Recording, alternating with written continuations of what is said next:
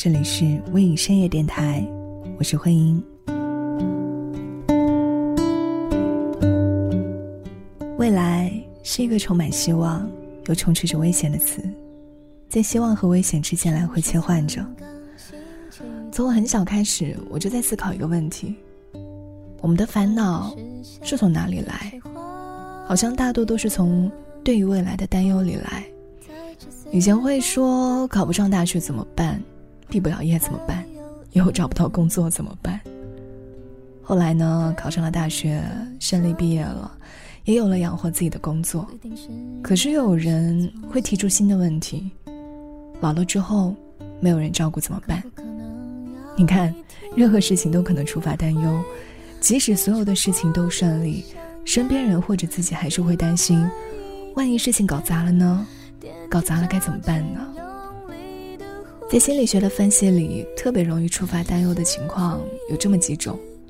第一种就是含糊不明朗的情况，容易让人产生不一样的见解或者定论。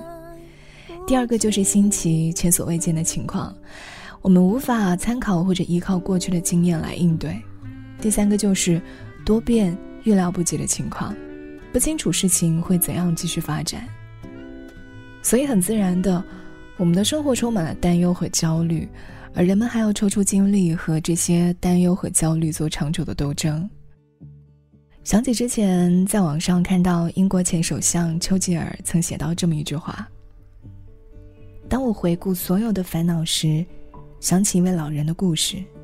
他临终前说，一生中烦恼太多，但大部分担忧的事情。”却从来没有发生过。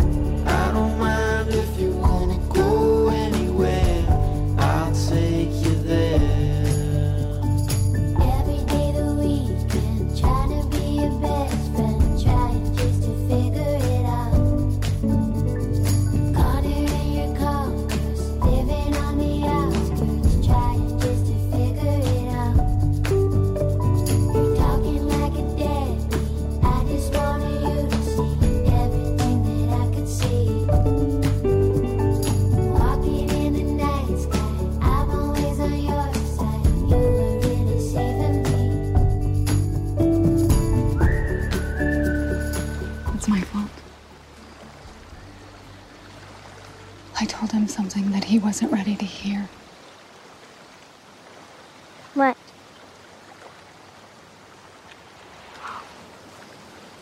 Believe it or not, I know something that's going to happen. I can't explain how I know I just do. And when I told your daddy, he got really mad. And he said I made the wrong choice. 此刻听到的是电影《降临》的片段。这部科幻片是改编自华裔作家特德·江的小说《你一生的故事》。故事中有这样的一段话：从一开始，我就知道结局。我选定了我自己要走的路，也就是未来的必经之路。我寻路而前，满怀喜悦，也许是满怀痛苦。我的未来，它究竟是最小化，还是最大化？你一生的故事中的这个你，指的就是故事的主角，这个语言学家的女儿。这篇小说就像是一位母亲写给孩子的告白，因为她过早的知道了孩子的一生，就只能将这个情感深埋于故事当中。可能有不少的朋友没有读过这篇小说，或者说没有看过这部电影。简单的讲述一下这个故事吧。在地球上突然出现了不明飞行物，为了能够解读到外星人的讯号，一位语言学家和物理学家被派出交涉。在多次的接触当中，这位语言学家最终是读懂了他们的语言。可是，一旦真正的掌握这种语言，就可以感知时间，甚至打开时间。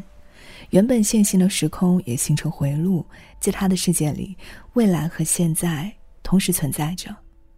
也就是说，他可以看到自己的未来，在未来他会和物理学家结合，他们会有一个女儿，女儿会因为不治之症而去世，她也会告诉丈夫，孩子会过早离开这个世界。她也看到了，她的丈夫最终会因为承受不了这些打击而离她而去。最后，她将一个人承受这个短暂的幸福，但是却长久的痛苦的未来。尽管如此，他依然是在当下选择了这样的未来。从这个科幻故事中跳脱出来，现实中的我们是没有办法知道未来是怎样的，但是他来了就来了。就像特德·张在书的后记中写道。耐心点，你的未来会来到你的面前，像只小狗一样躺在你的脚边。无论你是什么样，它都会理解你，爱你。Down in the basement, locked in my head, are all of the words that I wish you had said.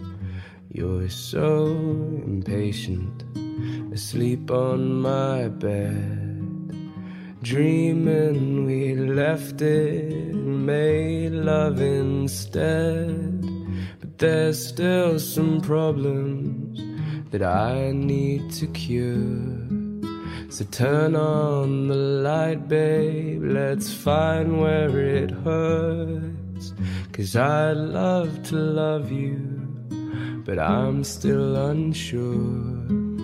And each time we fight, babe, we're only making it worse. And you know that I know that you know I gave you more than I should. I guess that means love ain't always so good. 文艺复兴时期，法国思想家蒙田在他的随笔集中写道：“有人指出，人类的主要谬误乃是盲目的追逐不可及的未来。他们告诫我们要注重手头可以把握的人和事，乐于满足已经拥有的东西，就如同无法驾驭曾经的生活，对未来的事，我们一样无从把握。”如果我们能够明智到将人类忙忙碌碌的、强迫自身不断完善的自我行为称之为迷雾的话，我们倒不可不钦佩这些人深刻的洞察力。人的本性引导我们重视表象，更甚于注重实质，所以我们总是惶惶不安的为过去后悔，为未来担忧，一味的追求从来不属于我们的未来，而不能安于现状。不能真实的品味当下的生活，因为我们只认为未来的生活才是我们的目标，因此今天就只是为明天而存在的。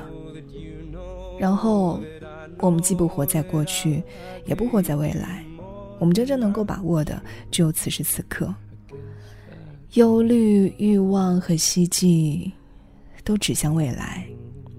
我们这些情感在无意识中。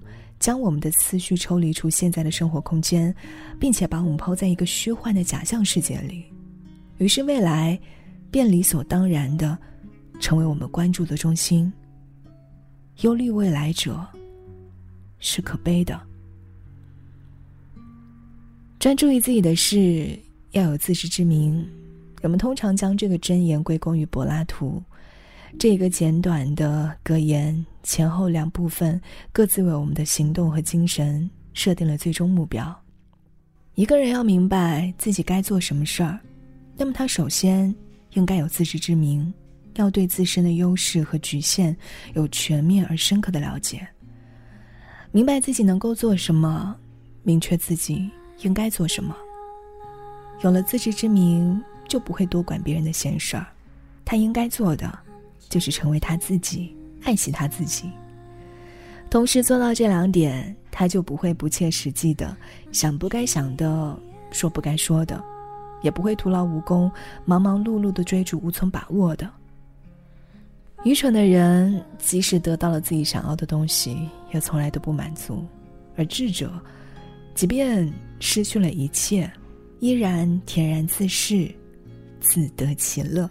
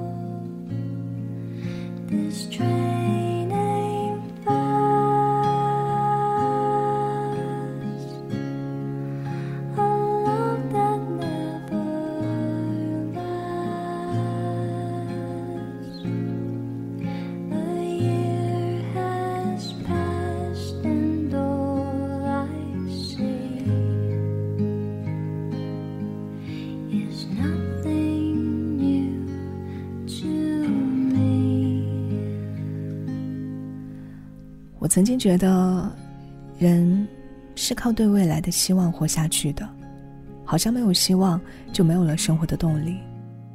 但是我渐渐发现，当我想到“未来”这个词，很多时候其实构想不出太多温馨的画面。可是我还是想要活下去。直到看到宫崎骏说的一段话，他说：“人们不是靠着对未来的希望活下去的。”而是要靠着，比方说，现在做的工作很有趣，和朋友安心共度美好时光，见到了心爱的丈夫很开心之类的事情活下去。未来可没有什么担保，说这些不会起到什么鼓励作用。不过，人本来就是这么活过来的。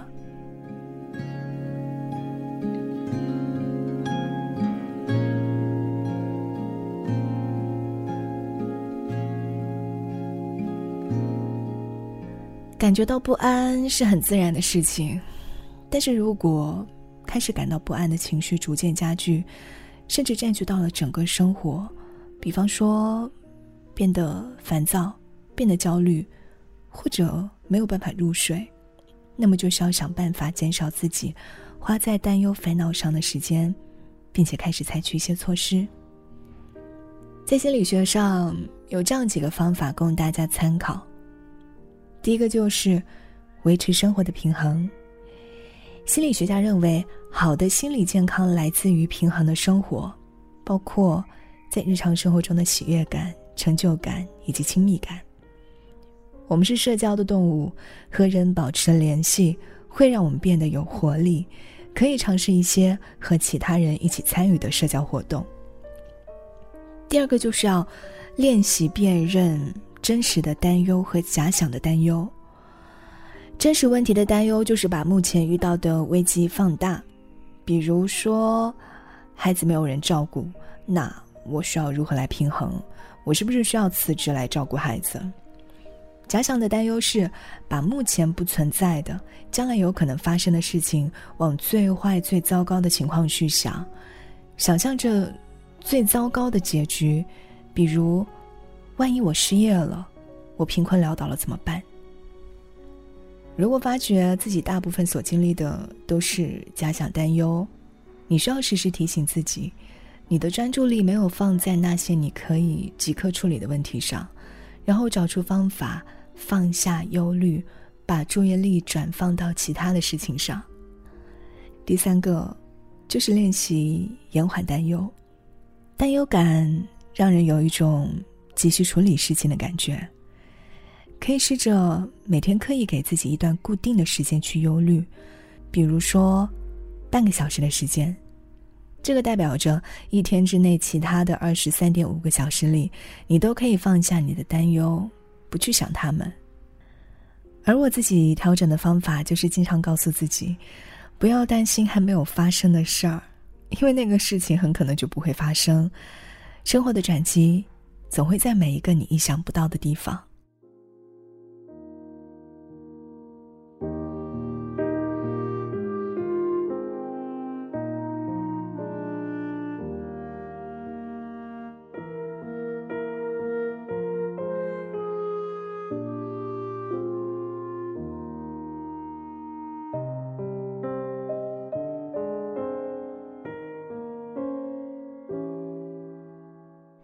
在节目的最后呢，送上一首来自于余秀华的赞美诗。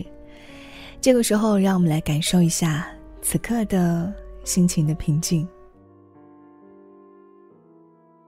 这宁静的冬天，阳光好的日子，会觉得还可以活很久，甚至可以活出喜悦。黄昏在拉长，我喜欢这温柔的时刻，喜欢一群麻雀。无端的落在屋脊上，又旋转着飞开。小小的翅膀扇动淡黄的光线，如同一个女人为了一个久远的事物的站立。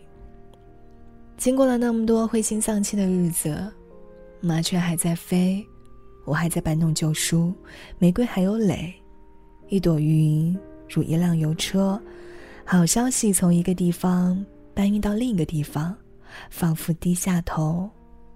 看了看我，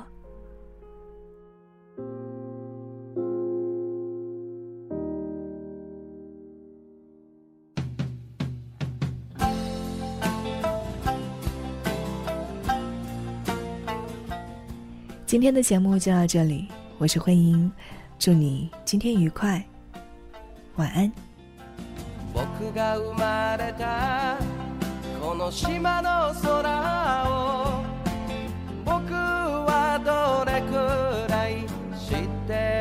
だろう輝く星も流れる雲も名前を聞かれてもわからないでも誰より誰よりも知っている悲しい時も嬉しい時も何度も見上げていたこの空を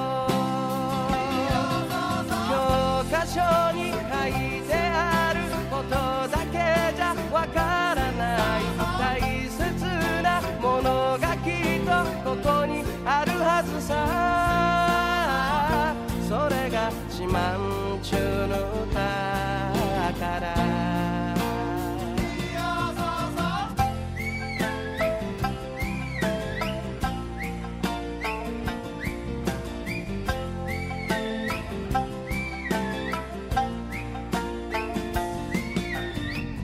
が生まれたこの島の海を僕はどれくらい知ってるんだろう。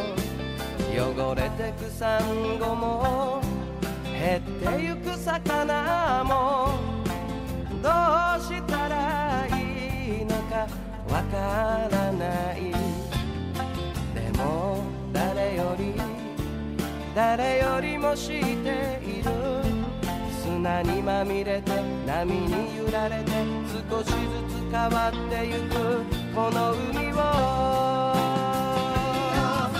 テレビでは映せない。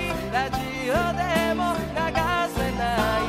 大切なものがきっとここにあるはずさ。それが四万中の parar.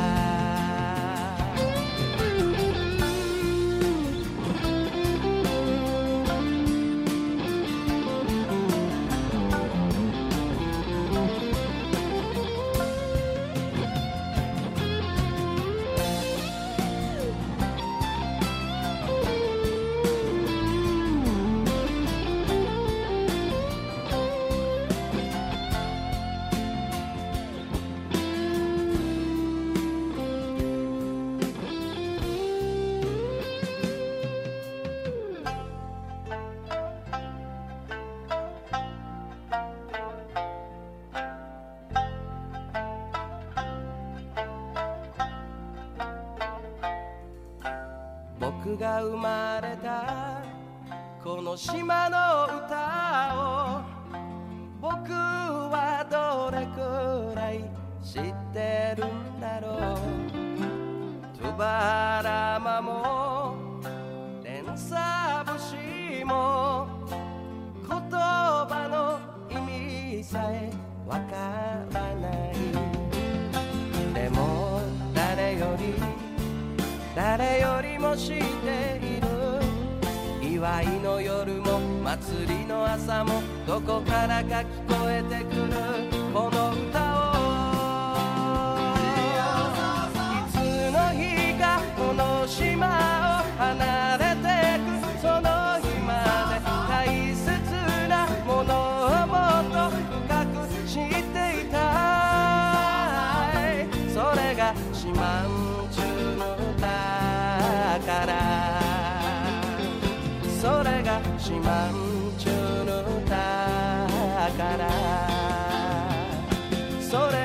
심한 추노 가까라